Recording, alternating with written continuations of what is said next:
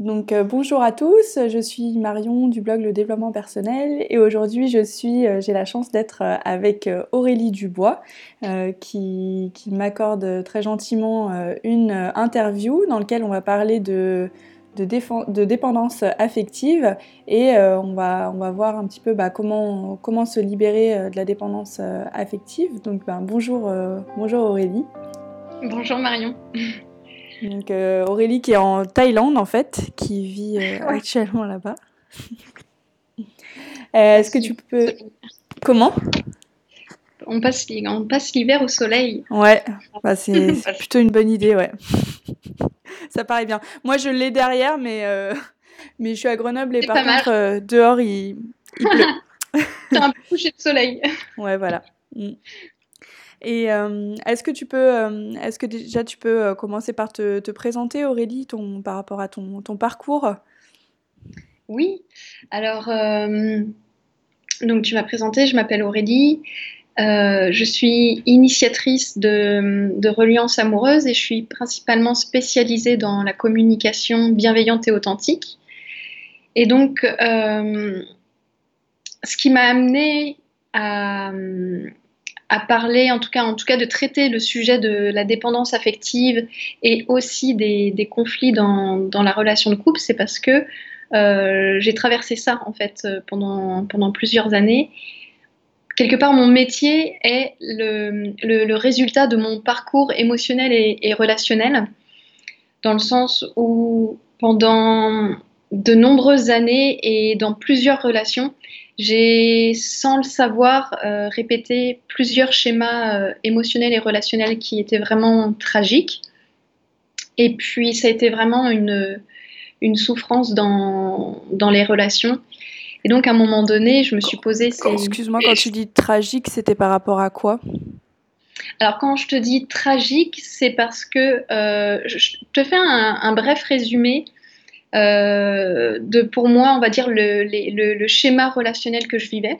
C'est-à-dire que je rencontrais, je, rencontrais un, je rencontrais un gars et ça se passait, euh, ça se passait super bien. Les premiers instants, il y a toujours ce côté un peu euh, tout beau, tout beau, tout rose, les papillons dans le ventre, une bonne alchimie. Et puis arrive toujours ce, moment où il y a les premières tensions qui apparaissent, il y a les premiers désaccords parce que forcément, euh, en tant qu'individu, on vient de différents univers, on a différentes éducations, on a une histoire qui est différente aussi, des croyances qui sont différentes. Et à un moment donné, dans la relation, bah, il y a, des, croyances, des, sujets qui vont venir se, se heurter. Euh, bien sûr, dans les relations de couple, les tensions, les désaccords, c'est normal, hein, ça fait partie aussi euh, de quelque part euh, du, jeu aussi euh, dans une relation de couple. Par contre, ce qui était tragique pour moi, c'est la manière en fait dont les tensions et les désaccords étaient abordés. C'est-à-dire que il arrivait toujours ce moment où, au final, il y avait une maladresse dans la manière de dire les choses, dans la manière de s'exprimer, et ça finissait en dispute en fait. Ça finissait en dispute, mais ça pouvait aller très loin dans le fait que, comme moi je me sentais incomprise, je ne me sentais pas soutenue par mon partenaire, euh, bah voilà, j'étais complètement désemparée. J'avais beau essayer de, lui dire les choses, de lui les faire comprendre, lui ne me comprenait pas et moi je comprenais pas non plus sa, manière de fonctionner et ses comportements. Et donc ça, ça, ça nous a amené à vraiment euh, vivre des fois des, des, situations extrêmement douloureuses où euh, on pouvait euh, se crier dessus, parfois se hurler dessus, jusqu'à ce que j'en vienne à être en pleurs et puis lui en colère. Et, c'était ça tout le temps, tout le temps.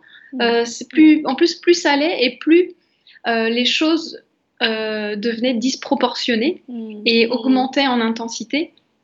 Et ce qui était vraiment très douloureux pour, pour moi, c'est que j'avais j'avais toujours cette bonne volonté de vouloir bien faire les choses et de vouloir faire plaisir à mon partenaire. Mm. Et donc j'ai découvert par la suite justement que j'étais euh, dépendante affective parce que j'ai pu euh, observer et analyser mon comportement dans le sens où par peur justement de, ne pas être aimée, euh, bah, en fait, je, faisais tout le temps passer les besoins de mon partenaire avant les miens. Mm. Et donc ça, c'était une véritable souffrance parce que plus je plus j'en faisais et j'ai l'impression que et j'ai l'impression que moins j'en recevais en retour. Ouais. il y avait cette espèce de spirale infernale où à un moment donné, euh, je m'éteignais en fait dans la relation. Je, je, je- j'essayais tellement de donner de ma personne que au bout d'un moment, c'était plus moi en fait. Je m'éteignais, euh, je m'éteignais complètement, je m'oubliais et au final, il y avait une espèce de déséquilibre dans la relation qui faisait que euh, quelque part, moi, je me soumettais euh, au bon vouloir de mon partenaire et lui, par la force des choses, prenait cet ascendant euh, dans la relation. Mm. Donc je- voilà, c'est ça ce côté tragique, c'est dans le fait que plus ça allait dans la relation et plus il y avait des conflits, plus c'était souffrant et et la fin était très tragique aussi. C'était vraiment euh, c'était vraiment des mélodrames Mm. où euh, où la violence pouvait être vraiment très forte. Et quand je parle de violence, c'est c'est avant tout la violence psychologique entre Mm. nous. Et euh, ça m'est arrivé une fois euh, de la violence physique euh, à la fin d'une relation. ouais. Donc euh, c'est un sujet euh, qui, me passionne, Mm. la dépendance affective, parce que on est très nombreux à être Ouais. touchés par ça sans le savoir. Ouais, ouais, Sauf qu'il y, y a différents, on va dire, il y a différents degrés. effectivement. Voilà. Et euh, merci en tout cas pour, euh, pour ce partage. Euh, moi aussi, j'ai pu constater effectivement les, liens qu'il pouvait y avoir entre la dépendance et euh, euh, la violence, effectivement psychologique ou physique. Et je pense que effectivement, c'est pas du tout un sujet qui est anodin. Et j'avais deux questions là qui me venaient. C'est la première, c'est est-ce que tu avais l'impression du coup d'avoir des croyances à la, enfin comme des croyances inconscientes, comme quoi peut-être euh, ton couple allait pas marcher ou, enfin je veux dire, est-ce que tu avais l'impression que quand t'arrivais sur cette nouvelle relation qui allait encore être tragique, est-ce que tu avais comme des sortes de fichiers préenregistrés comme ça qui te disaient des, des peurs en gros? Est-ce qu'il y avait des choses qui, ou bien t'y allais comme ça naturellement et finalement tu te rendais compte qu'à chaque fois c'était euh, toujours la même chose? Alors, euh, alors en fait, c'est les deux. Au début, euh, il y avait, ce, truc de croyance limitante inconsciente et cette espèce, comme tu dis, de fichier intérieur qui euh, n'était pas du tout conscientisé. Et il, m'a fallu euh, trois, trois en fait relations toxiques pour, pour que je prenne conscience de ça, pour que je prenne conscience que à l'intérieur de moi, euh, j'avais des croyances limitantes, j'avais des programmes en moi qui euh, conditionnaient en fait déjà euh, la- ma, ma vision à propos de moi-même, ma vision à propos des hommes, à propos de l'amour, à propos du, du couple. Et ça, ça, ça, ça venait, j'ai pu analyser ça et voir qu'aussi il y, y avait quelque chose qui se jouait par rapport à l'éducation, les croyances inculquées pendant l'enf- l'enfance puisque Ouais. mon conditionnement amoureux est la résultante, de toute façon, pour- et ça c'est vraiment pour tout le monde, les conditionnements amoureux, que l'on vit au niveau relationnel, c'est le résultat des conditionnements qu'on a eus durant l'enfance, euh, en observant en tant qu'enfant le- l'environnement autour de nous et les comportements des adultes autour de nous. Et donc, euh, pour moi, la- si tu veux, le, le- le fond de la, la- la- la source en fait de, de la dépendance affective, c'est le manque d'amour de soi. C'est-à-dire qu'à un moment donné, il y, a des, croyances, il y a des pensées euh, à propos, je vais parler de moi, en tout cas à propos de moi-même, comme quoi euh, je, ne- ne suis pas assez bien, tu vois, je je suis pas quelqu'un d'assez bien ou je ne mérite pas, tu vois. Après, chacun euh, dans sa dépendance affective va avoir des, croyances limitantes à la source qui sont différentes, mais si tu veux, la résultante est tout le temps la même, c'est le manque d'amour et le manque d'estime de soi qui fait qu'à un moment donné, on va, euh, par peur de l'abandon et par peur du rejet de l'autre, Mhm. on va quelque part se adopter des comportements, porter des masques pour justement essayer de plaire aux autres. Sauf que ces comportements et ces masques qui nous ont protégés à un certain moment de notre vie, bah là, ils, ils nous, ils nous parasitent clairement, quoi. Et donc, euh, si tu veux, dans, pour te parler plus concrètement de comment ça se jouait dans mes relations, bah, par exemple, par peur de ne pas être aimée, par peur d'être abandonnée, par peur d'être rejetée par mon partenaire, eh bien, j'osais pas dire non. Mm. J'osais pas mettre mes limites. Euh, et ce qui, ce qui faisait aussi que euh, bah, y avait, un, y avait euh, un manque de respect, il y avait un manque de considération, un manque d'écoute, de soutien. Et en plus, à l'époque où c'était inconscient chez moi et que je m'en rendais pas compte, j'avais l'impression que c'était l'autre qui me manquait de respect, d'écoute et de considération. Mm. Et à partir du moment où j'ai conscientisé ça, eh ben, je me suis rendu compte qu'au final, euh, c'est moi, dans euh, le fait de ne pas poser mes limites et de ne pas savoir dire non, qui euh, laissait l'autre me manquer de respect. Donc dans, ce manque de limites, bah, au final, c'est moi-même qui me, qui me manquait de respect, d'écoute et de considération. Mm, mm, mm. D'accord, merci. et est-ce que tu penses du coup que les hommes et les femmes, est-ce qu'on est touchés de, de, la même façon par la dépendance affective? Euh, oui, oui, oui. Alors, il va y avoir des subtilités. C'est là, c'est pas une question de, genre, tu vois, euh, masculin, féminin, homme, femme. Euh, c'est plus, et ça, c'est une, une, découverte ou en tout cas un approfondissement assez, assez récent où je me suis rendu, je me suis rendu compte grâce, grâce à un auteur qui s'appelle Pascal Piquet, euh, en fait le jeu de la dépendance affective euh, se faisait dans, dans, les deux sens. C'est-à-dire qu'un dépendant affectif attire systématiquement un autre dépendant affectif mhm. et en général on va s'attirer euh, avec cette espèce de degré de névrose similaire, tu vois. plus, plus tu vas avoir un manque d'amour et un manque d'estime de, de, toi, et plus tu vas attirer en face de toi une personne qui a le, la, le, on va dire la même profondeur de souffrance. Mmh, mmh. Et là, euh, c'est ça aussi qui est quelque part qui est drôle dans, ce jeu de la vie, c'est que la vie n'aime pas les déséquilibres. Et donc, euh, tu as deux profils en fait de dépendance affective. Tu as le profil de la personne qui, par manque d'amour et par manque d'estime d'elle-même, elle va vouloir tout donner, au, point de complètement s'oublier dans la relation.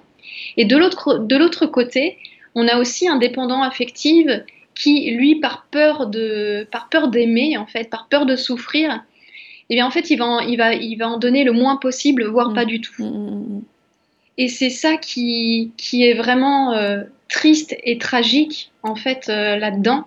C'est que si, à un moment donné, on ne prend pas conscience de ce jeu relationnel toxique et qu'on n'arrive pas à s'extirper de ce jeu, eh bien, nos comportements mutuels vont alimenter la machine relationnelle toxique et ça devient une véritable spirale infernale. Quoi. Mm, mm, mm.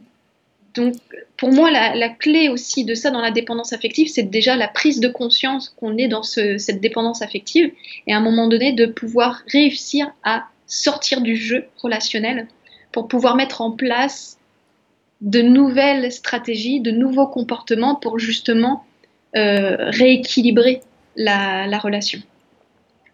Ok, merci. Et hum, du coup, pour euh, des personnes qui sont déjà dans une, euh, une relation comme ça, euh, comme tu dis, toxique, mais qui est déjà installée depuis plusieurs années, et qu'il y a une des personnes qui semble voilà, prendre conscience, est-ce que, est-ce que selon toi, c'est possible en fait de changer une relation toxique et de l'amener vers une, euh, une relation saine ou bien euh, il vaut mieux. Euh, enfin, dans certains cas, est-ce que c'est juste pas possible? Qu'est-ce qui, mmh. qu'est-ce qui, selon toi, fait cette différence? Alors, je pense que la, la, différence, elle va se situer au niveau d'intensité de la dépendance affective. Parce que, comme je te disais tout à l'heure, en fait, il y, y a, des degrés tu vois. Mhm. Et donc, c'est, après, c'est, assez subtil, mais c'est, aussi une question de, de savoir, quelque part, euh, juger où est-ce qu'on en est euh, dans la dépendance affective. Est-ce que, est-ce que c'est quelque part inconfortable et euh, ça crée des, des, des problématiques de couple, mais qu'il n'y a rien qui est insurmontable, mhm. ou est-ce qu'on en est arrivé à un point dans la relation où c'est extrêmement souffrant et, et c'est allé tellement loin que euh, qu'il y a pas il y a, y a un non-retour, tu vois. Et ça c'est ça c'est vraiment c'est vraiment subtil et c'est vraiment propre à chaque à chaque situation. Mais pour moi, euh, quand, quand on est dépendant affectif et qu'on est déjà dans une relation de couple, on peut, en fait, par euh, justement ce travail sur soi, réussir à transformer euh, la relation de manière euh, positive et favorable. Mhm. Et, on peut y arriver seul, mais encore une fois, c'est en fonction du, degré de dépendance. Mais de manière générale, c'est là où je considère qu'il y a besoin en fait de soutien parce que c'est vraiment quelque chose de, subtil et d'insidieux et, seul, ça peut, euh, ça peut être compliqué. Mhm. Mais c'est possible, c'est possible clairement. Mm. D'accord. Et quand tu dis du soutien, c'est sous forme de formation ou tu penses à l'entourage euh? Alors, euh, ça peut être déjà l'entourage, mais pour moi, c'est quand je parle de quand je parle de soutien, c'est de se faire suivre en fait. C'est de pouvoir être accompagné euh, par, euh, par un, un, thérapeute, un coach qui, euh, qui, quelque part est spécialisé dans la dépendance affective et qui va pouvoir justement aider la personne à s'extirper justement de ce jeu relationnel et à en créer de nouvelles habitudes pour justement retrouver confiance et estime de soi et que ça puisse vraiment s'intégrer sur le long terme au niveau, au niveau relationnel. Parce que tout seul, ça, je pense que euh, ça risque de ne pas marcher parce qu'au bout d'un moment, il va y avoir du découragement, il va y avoir un essoufflement et où, euh, à un moment donné, la, dépendance va vraiment euh, faire souffrir les personnes jusqu'à ce qu'il y ait une séparation. Mais si le travail n'est pas fait, dans la prochaine relation, le, schéma va se reproduire. Hmm. Oui. Ok. Euh, j'avais une question, mais je l'ai oubliée, mais ça va revenir forcément. Mm.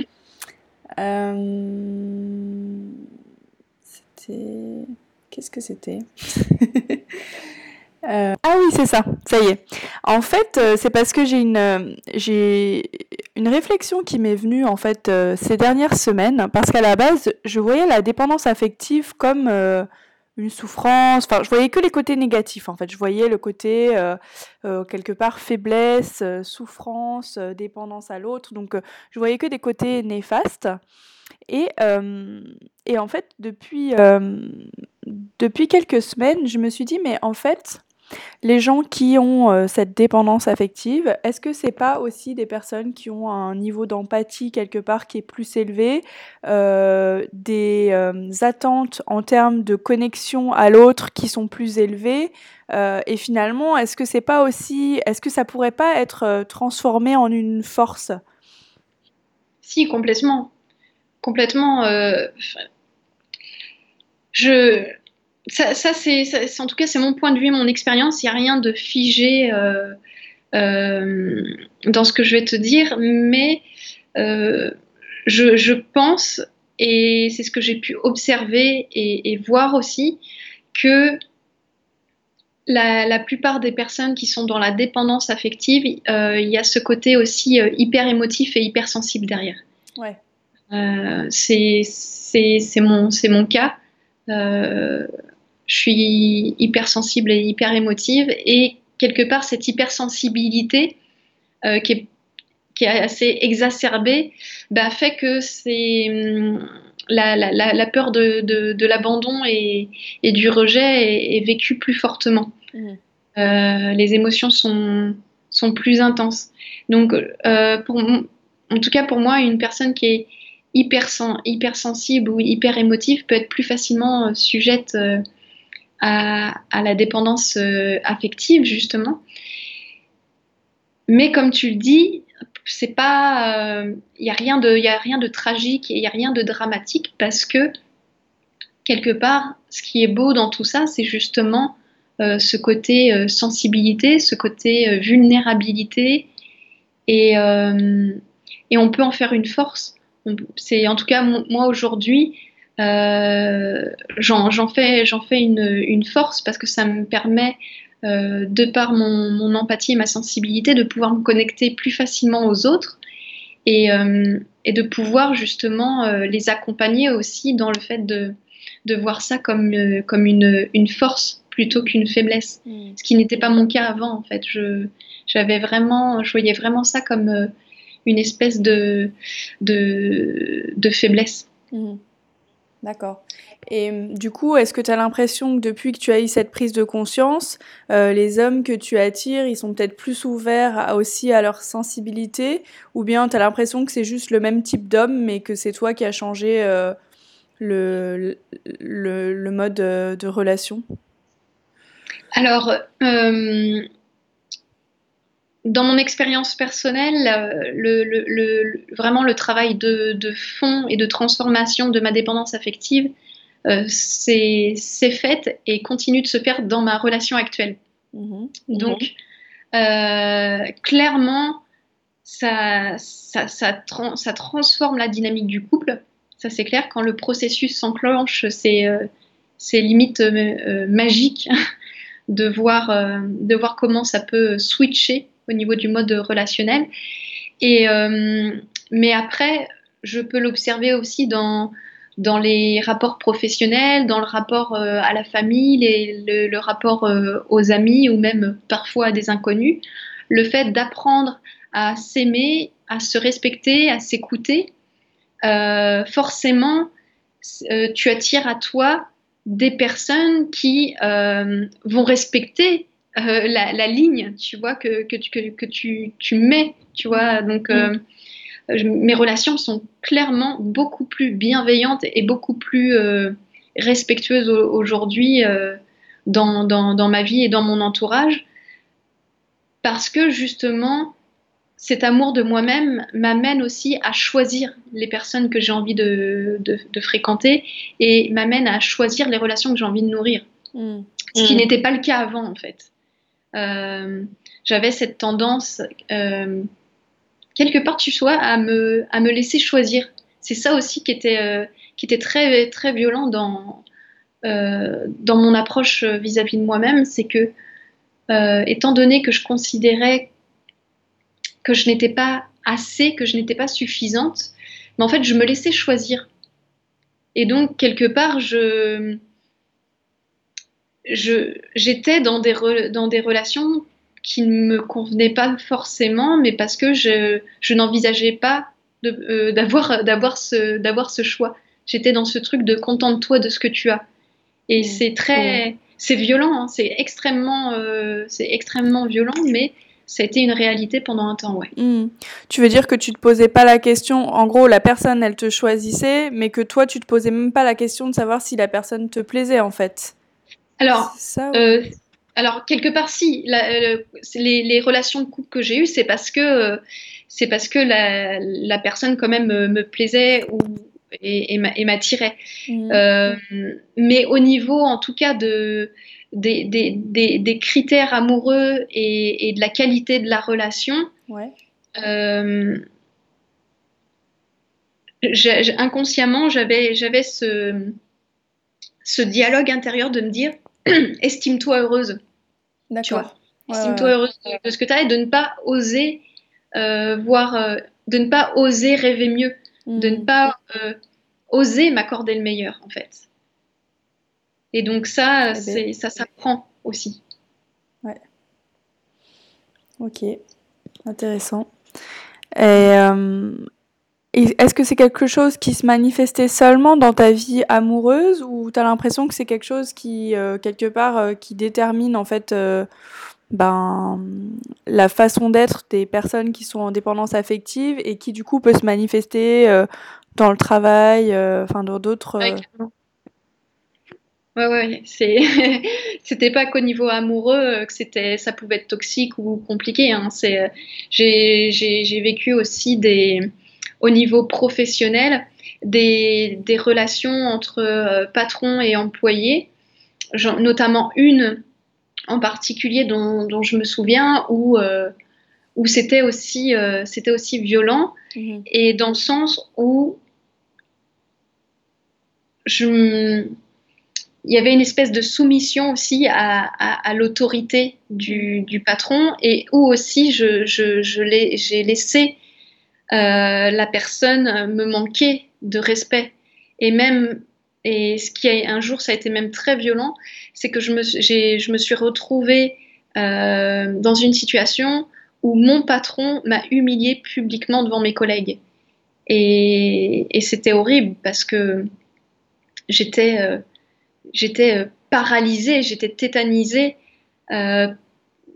euh, par, euh, par, cette, par cette violence, mais sur le coup, je, je, ne savais pas quoi faire, je ne savais pas quoi dire à part, à part pleurer, parce que j'étais en, état de, en état de choc, mais tout ça aujourd'hui, je me rends compte que c'est moi qui a créé ces situations, parce que justement, ce manque d'amour et ce manque d'estime de, de moi-même m'empêchait quelque part d'avoir tu vois, une espèce de posture aussi, aussi mm. bien physique euh, qu'intérieure, de me dire non, ça, je ne l'autorise pas, ce n'est pas acceptable pour moi. Et le, la, tragédie, euh, dans les, dans, que, ce, que, ce, soit dans les relations familiales, amicales, amoureuses ou professionnelles, mm-hmm. c'est ce côté, euh, ce côté justement où ce manque de, de limites, de limite, pardon, m'amenait à autoriser des choses de la part des gens vis-à-vis de moi-même qui étaient inacceptables. J'ai mmh. accepté des choses inacceptables dans certaines relations. Mmh. Parce que tu ne posais pas la question aussi, non? Tu... Alors, c'est même pas que je me posais pas la question, mais c'est que à ce moment-là, ma peur d'être abandonnée était tellement grande mmh. que je préférais subir ça plutôt que d'être confrontée à la peur d'être abandonnée, de me retrouver seule. Mm, mm, mm. Donc il y avait une part de moi qui n'était pas du tout OK avec la manière dont je me laissais traiter, mais je préférais cet inconfort-là que l'inconfort euh, de me retrouver seule et d'avoir ce sentiment d'abandon. Donc c'était quelque part euh, préférer euh, une, souffrance qui était très grande déjà, mais que je trouvais moins grande que, de, que celle d'avoir le sentiment d'abandon et, de me retrouver seule. Mm, mm, mm. je comprends. Ok, merci. Euh, alors maintenant j'ai une question un peu plus concrète parce que donc euh, je me dis par exemple Mm, ben, euh, aussi bien toi, donc tu as fait ce cheminement, mais tu as eu la chance euh, probablement de prendre aussi, euh, d'avoir le temps en fait pour le faire. Moi, je sais que c'est également mon cas. J'ai la chance d'avoir beaucoup de temps à consacrer à mon développement personnel, mais après, je me rends compte que ben il y a pas mal de femmes. Enfin, là, je pense aux femmes parce que c'est vrai que j'ai pas mal de femmes même qui viennent au cabinet et qui sont confrontées à ces problèmes-là. Mm-hmm.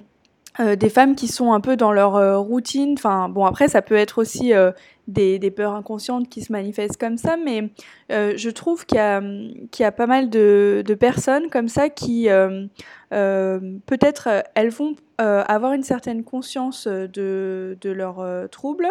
Elles vont essayer de mettre en place des choses. Euh, on parlait d'amour de soi tout à l'heure, euh, donc après, euh, peut-être que tu pourras nous donner certaines clés.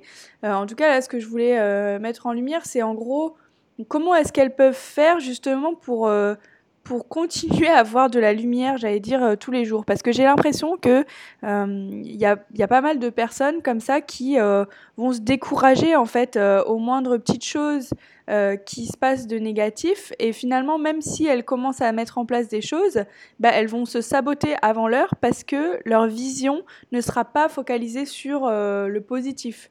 Donc comment est-ce qu'elles peuvent faire en fait pour euh, avoir une vision plus, plus optimiste quelque part de la situation Ouais, alors il y a, deux choses qui me viennent. la, la, première, c'est de voir si les changements qu'elles mettent en place sont les bons changements. Parce que euh, dans la relation de couple, on a parfois cette tendance à dire bah tiens, je vais expérimenter euh, des choses. Par exemple, moi je me souviens dans euh, en toute innocence et inconscience, je m'étais dit bah tiens, je vais essayer de lâcher prise, je vais essayer d'en avoir rien à faire des comportements de mon partenaire. Sauf qu'à un moment donné, ça marche pas parce que tu accumules la frustration, tu vois, tu accumules l'énervement et à un moment donné, ça pète j'avais essayé aussi les compromis, les sacrifices. Euh, à un moment donné, j'en pouvais tellement plus que j'ai essayé les chanta le, chantage. Euh, j'ai essayé. Euh, Et tu vois, tous, tous, ces, tous ces, ces comportements, ça n'aide en rien. Ça ne, marche, ça ne marche strictement ça ne marche strictement pas. Donc déjà, la question c'est est-ce que les techniques employées sont euh, les, les, les, plus saines et les plus efficaces? Et une fois euh, qu'on a la, quelque part la, la, bonne technique, et je, reviendrai aussi sur cet aspect un peu technique, mm. euh, c'est de voir en fait qu'il y a une erreur très grande euh, qui est souvent faite, c'est que en général, quand on met en place quelque chose de nouveau dans notre vie, ça, demande, ça demande déjà du temps. Ça demande aussi de la patience, ça demande de la persévérance. Et forcément, quand on crée un changement, et surtout si on est en couple, si on crée un changement euh, dans le couple, euh, forcément, nos changements de comportement vont avoir une influence sur les comportements euh, du partenaire. Et peut-être que pendant un premier temps, ça risque, c'est même pas peut-être, c'est sûr, ça va forcément faire bouger les choses et ça peut les faire bouger, mais de manière inconfortable. Mm. Dans le sens où ça va éveiller aussi chez l'autre peut-être des résistances, où il va y avoir des prises de conscience, et l'autre va dire Mais qu'est-ce que tu fous Qu'est-ce que tu fais Tu es en train de changer. Et là, il peut y avoir aussi euh, des réactions euh, d'incompréhension de la part du partenaire.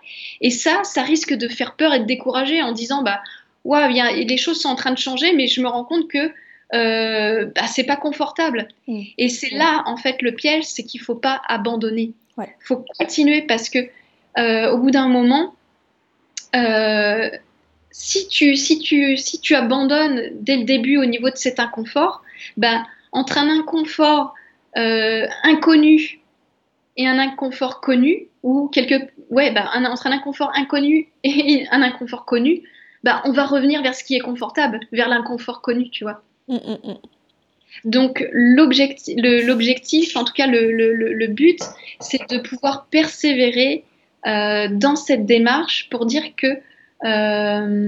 se dire que ça va, ça va venir, ça va se mettre en place. C'est juste qu'il faut pouvoir ancrer ces nouvelles habitudes et en fonction du degré aussi de dépendance affective, ben, c'est là où en fait le fait de cultiver l'amour et l'estime de soi, ça va euh, mettre en lumière aussi le fait que on reste avec la personne, mais pas pour les bonnes raisons. Soit ça va renforcer le couple, soit ça va mettre en lumière le fait que on va pas du tout dans la même direction, mais ce travail-là sera tellement bénéfique euh, pour la relation suivante. En tout cas, il y, moi, c'est ce, que, ce que je me dis. Et puis aussi, tu vois, j'ai cette aspiration un jour à avoir des enfants. Ouais me dis, j'ai envie de pouvoir être un modèle quelque part pour mes enfants et ne pas leur refiler euh, toutes, les, toutes les merdes en fait que, que, que, que j'ai au niveau des croyances et des pensées et, que je risque à un moment donné de, de, leur transmettre inconsciemment parce que euh, en restant dans, dans, cette dépendance affective, ben, les enfants ils sont confrontés à quoi? Ils vont être confrontés euh, à des parents qui s'engueulent, qui se déchirent, qui sont malheureux, et ils vont grandir avec cette idée de c'est quoi le couple, c'est quoi l'amour? Bah, C'est les mhm. engueulades, c'est les cris, c'est euh, le malheur, et au final, c'est perpétré aussi, tu vois ça. Euh, de génération. Génération en génération. Donc à un moment donné, je me dis que ce travail-là, non seulement je le fais pour mon bonheur, mais je le fais aussi pour dans, l'anticipation du bonheur futur de mes enfants et aussi parce que le fait de dépasser ça, c'est aussi une force et c'est ce qui me permet aussi d'accompagner d'autres femmes dans leur relation de couple mm. à, à, pouvoir euh, quelque part être complètement épanouie et inspirer aussi. Tu vois, il y a cette notion de transmission et d'inspiration, c'est-à-dire que plus je suis plus je suis heureuse, plus je suis épanouie, plus je suis une source d'inspiration pour les autres. Et, et, et, donc, donner envie aux autres d'instaurer ce changement. Et qui sait, tu vois, tu as cet effet un peu euh, boule de neige de dire que ben, ce que je vis et, et les personnes que j'inspire, elles peuvent à leur tour ensuite inspirer d'autres personnes, tu vois. Donc il y a ce côté aussi contribution où je le fais pour moi, mais je le fais aussi euh, dans le but de pouvoir inspirer d'autres personnes qui aimeraient justement euh, mm. atteindre ça. Ouais, ok. Donc ce qui veut dire que euh, c'est quand même, c'est aussi faire preuve bah, quelque part de beaucoup de courage et peut-être se rapprocher aussi de, j'allais dire son être intérieur, mais euh, ça fait écho ce que tu racontais par rapport à une histoire personnelle, parce que c'est vrai que dans ma propre démarche euh, par rapport à la dépendance affective, ben, j'ai voulu le, surmonter pour, euh, pour moi-même, et j'avais l'impression de faire aller mieux quelque part la relation dans laquelle j'étais. Et euh, en fait, ben, il se trouve que cette, cette personne-là, soit elle n'était pas prête, ou soit sinon elle n'avait pas les mêmes aspirations, etc. Euh, tant et si bien que ça, ça a précipité notre séparation. Et moi, je pense que c'est quelque chose qui m'avait vraiment choqué parce que euh, à ce moment-là, je me suis dit, ben, c'est bizarre, je vais dans la direction du développement.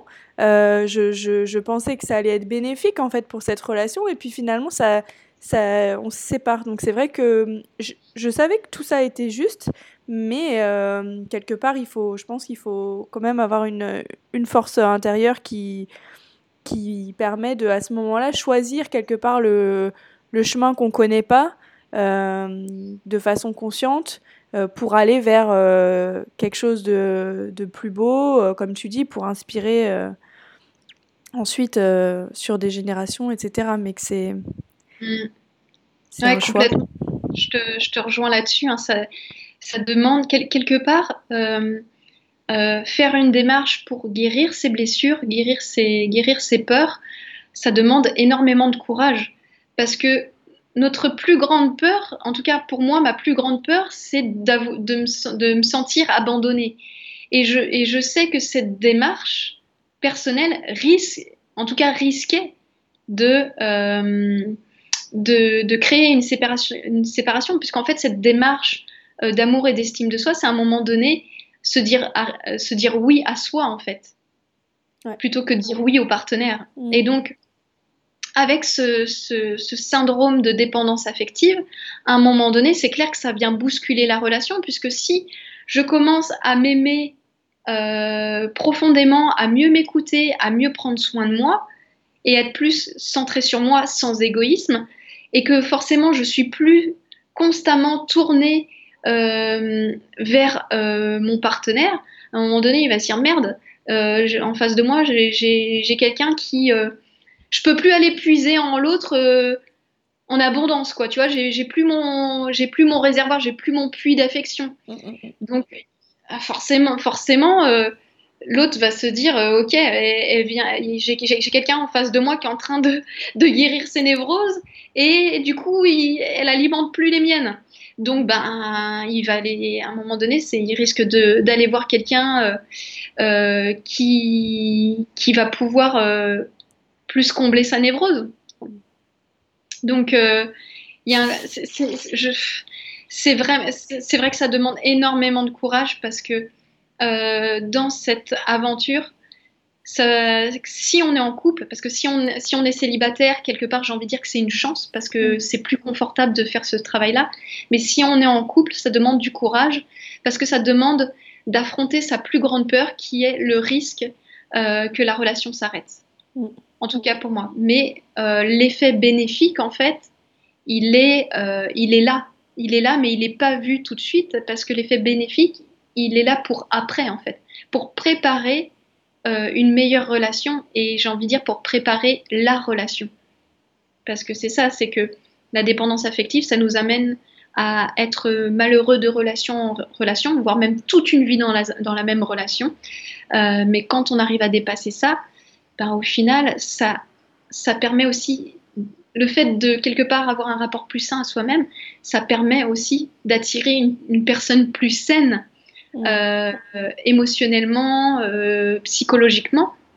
Et donc forcément, on favorise une relation amoureuse qui soit beaucoup plus saine, beaucoup plus équilibrée et beaucoup plus harmonieuse. Ouais.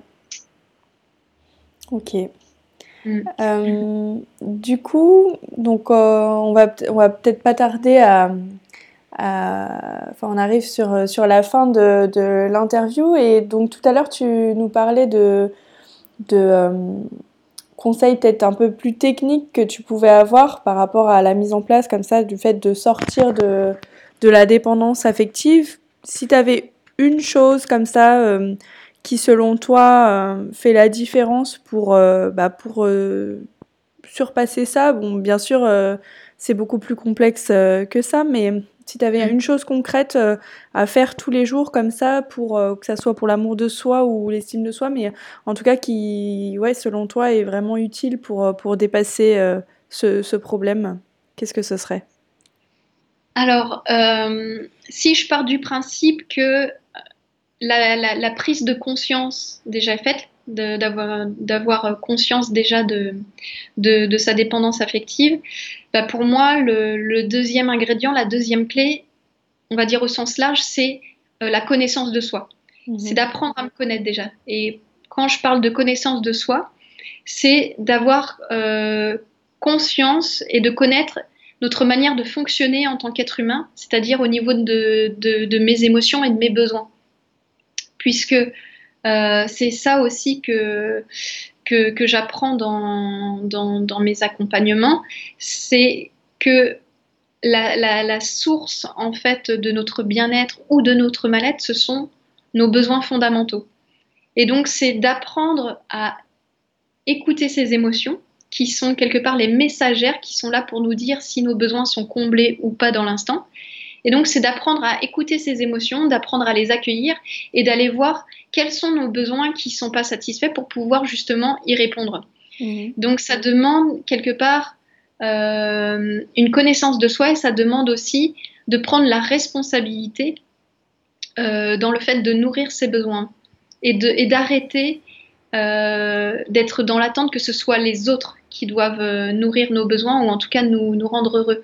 Parce qu'il y a ce, il y a aussi ce rapport déséquilibré où la dépendance affective nous amène à être tout le temps dans l'attente que ce soit les autres en fait qui nous rendent heureux.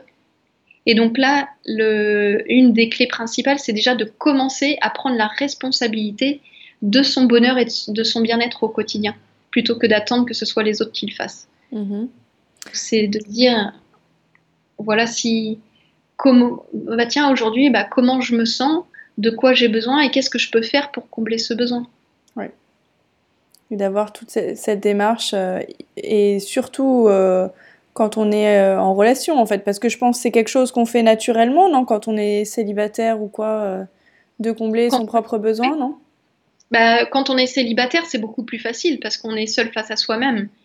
Et, et, et c'est en général quand on est en relation avec, avec l'autre, où là, il y a ce côté de se dire, OK, j'arrête de penser à moi et je, je, je, je, me concentre, je me focus sur l'autre parce que je me rends compte que moi, euh, quelque part, euh, je prends soin de moi, mais en même temps, euh, je le fais peut-être pas de la bonne manière et je me dis que ça serait plus efficace ailleurs. Ouais.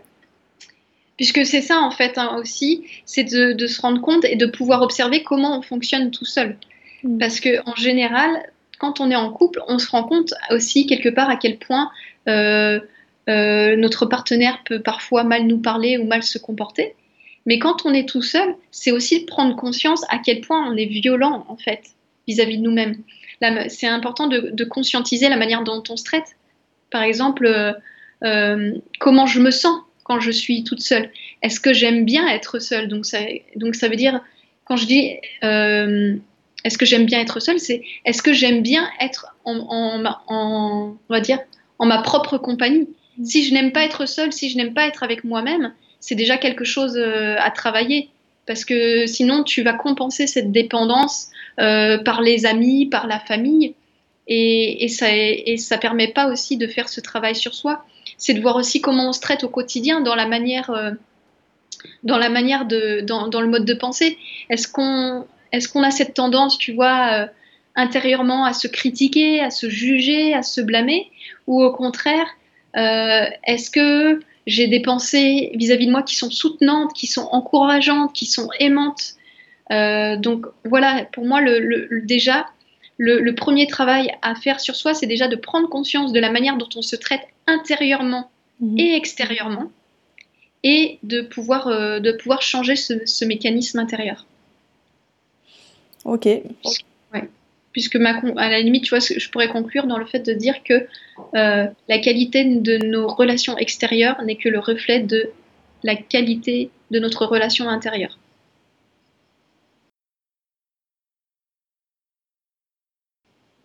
Ok, merci, effectivement. J'en suis convaincue aussi, j'aimerais bien un jour le prouver euh, de façon scientifique, mais on verra. Euh, ok, et puis euh, un dernier mot peut-être sur donc les formations que tu, proposes. Moi j'avais eu l'occasion de, de, faire une formation donc, ben, en ce début d'année. En tout cas moi j'avais trouvé ça vraiment très, euh, très intéressant, très, euh, euh, c'est fait de manière très bienveillante.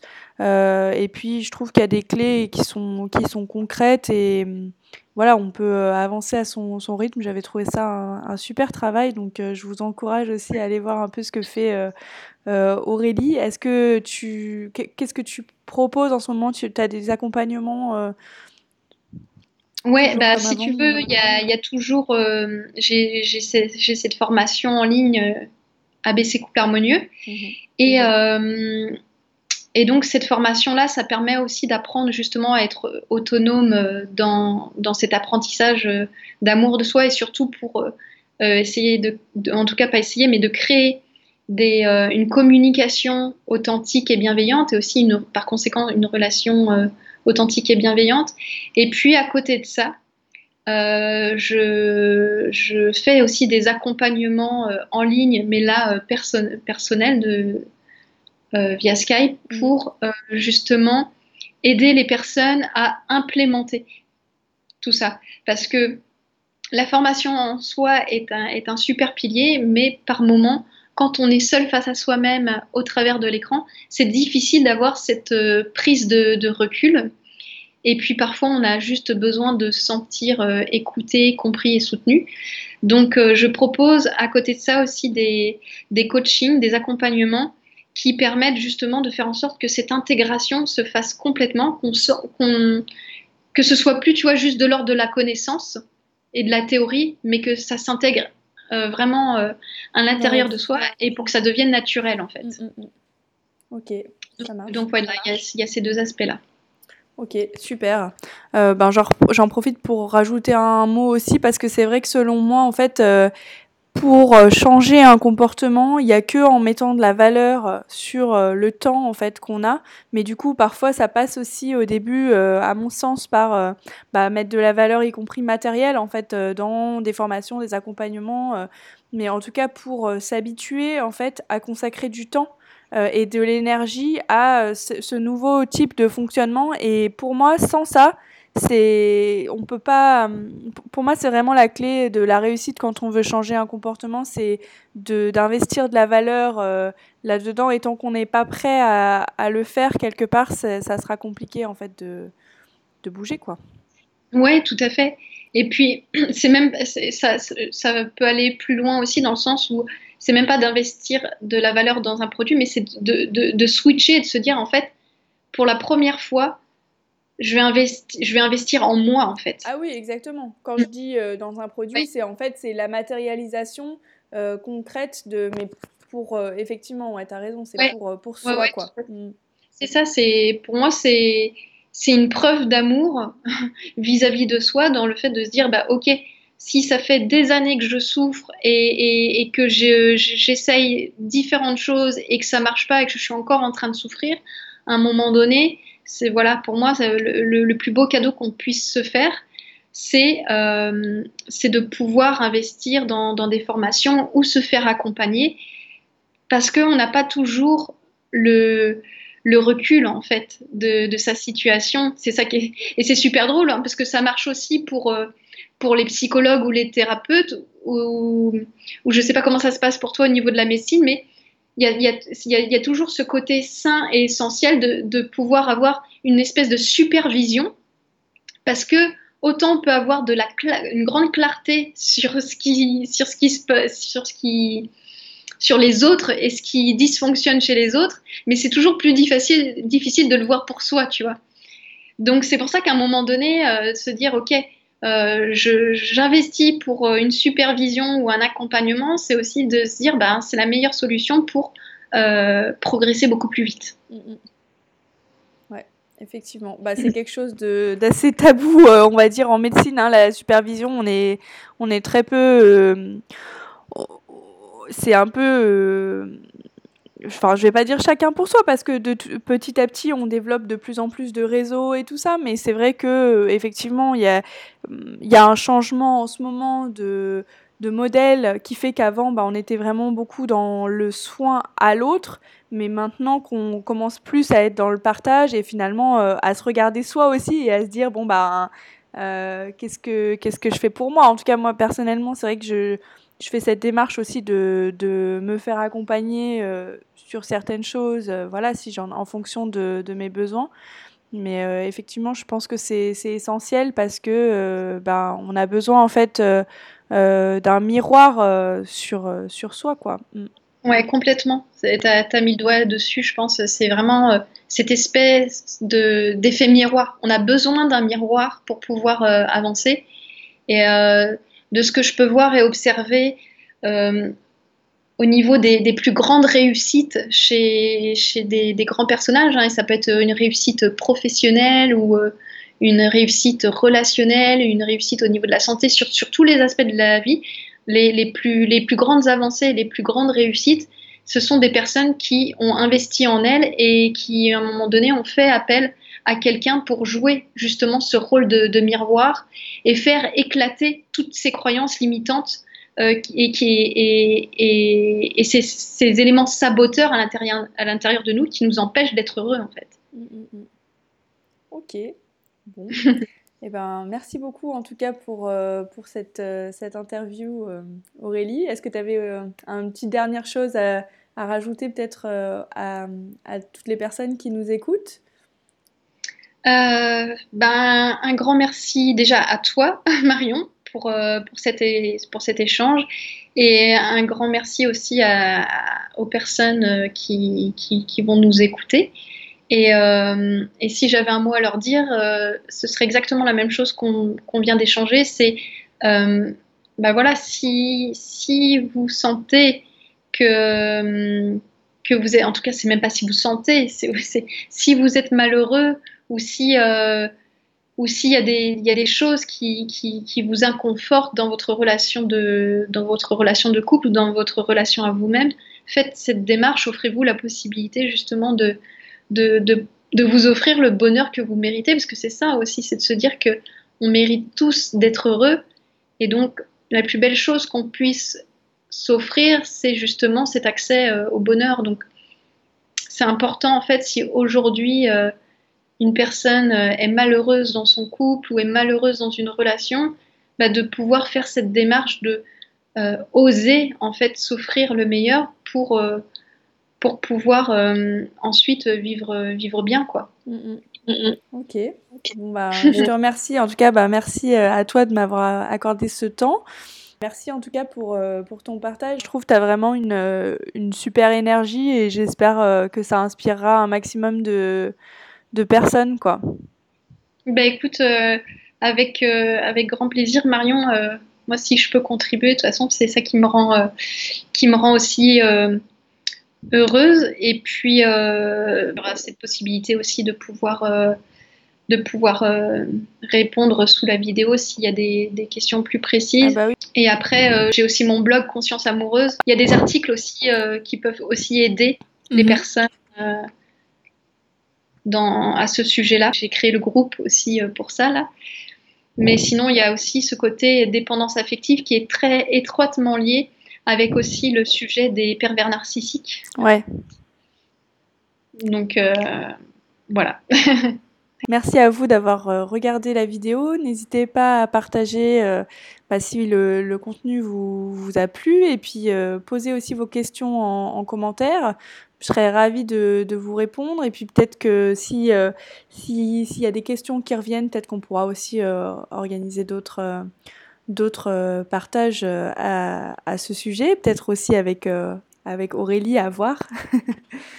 eh bien, je vous dis à très bientôt en tout cas, et puis, et puis très, bonne, très bonne journée à vous. Ciao.